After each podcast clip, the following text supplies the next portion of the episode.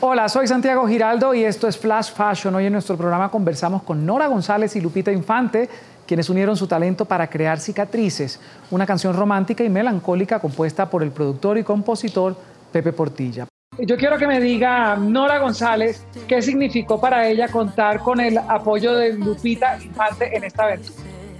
No, pues padrísimo. Para empezar, que me cae muy bien Lupita, mi cuatacha. la verdad es que la admiro muchísimo y me gusta muchísimo cómo, cómo canta y cómo matiza y la manera de interpretar que tiene, que tiene como una voz muy, muy retro, que recuerda precisamente a todos los íconos súper importantes como, como su abuelo, ¿no? Javier Solís, todos ellos. Y pues feliz y para mí es un honor que, que haya aceptado la invitación de estar conmigo. Lupita, y es anecdótico el encuentro de ustedes dos, fue en un café. Cuéntanos cómo recuerdas ese momento cuando llega la propuesta de cicatrices.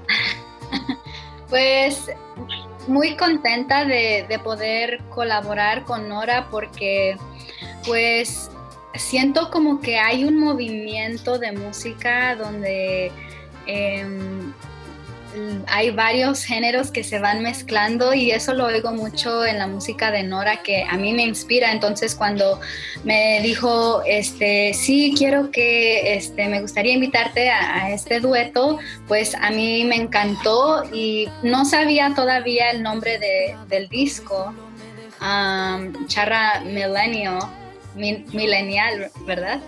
Y, pero después este, lo reveló y eso me emocionó más porque siento como que va a haber sorpresas y pues estoy ansiosa, ansiosa de, que salga todo el disco para escuchar qué más, qué más, qué más. Nora, y te metiste en un terreno duro porque el charro mexicano es típico machista y es fuerte y tú llegas con la charra millennial, con un nombre, inclusive como dice Lupita, bastante particular que genera mucha atención. ¿Cuándo surgió ese concepto para ti? Porque me parece más un concepto que un nombre.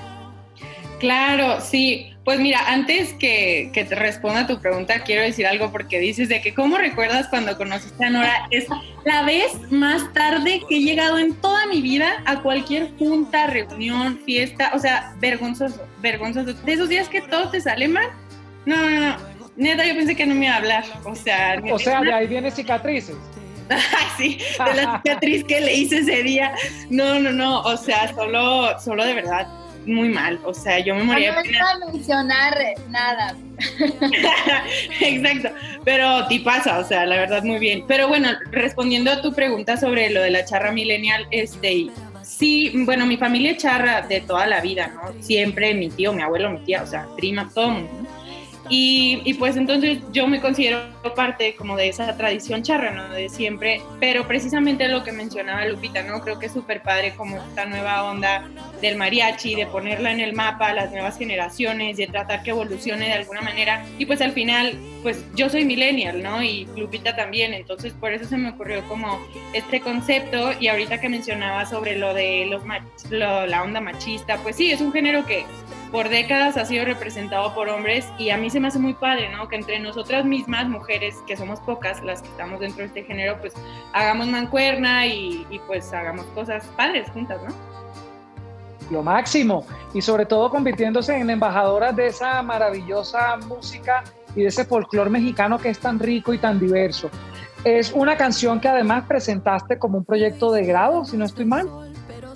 Sí, bueno, no fue mi proyecto, pero yo estudié en Berkeley, en Boston, y uno de mis mejores amigos de allá estudió ingeniero de sonido y para, grabar, para graduarse necesitaba presentar pues varias canciones de distintos géneros y, me escribió esta canción a mí, no de que él, él a mí, o sea, sino como pensando en mí Ay, qué revelación tan ah, importante. no, no es cierto. No, no, como, como cuates, ¿no? Entonces ya la grabé, pero la grabamos muy, muy a la onda estudiante, ¿no? Entonces, pues ahora Pepe está emocionadísimo de que Lupita se haya sumado a esto, de que dos grandes de, del género también la produjeron, o sea, como que nunca creímos que iba a llegar algo muy profesional porque se hizo de una manera muy orgánica y desinteresada. Puede escuchar más conversaciones como esta en Flash Fashion de lunes a viernes a la una de la tarde Bogotá, Lima, Quito y dos de la tarde Caracas, costa este de los Estados Unidos por NTN 24.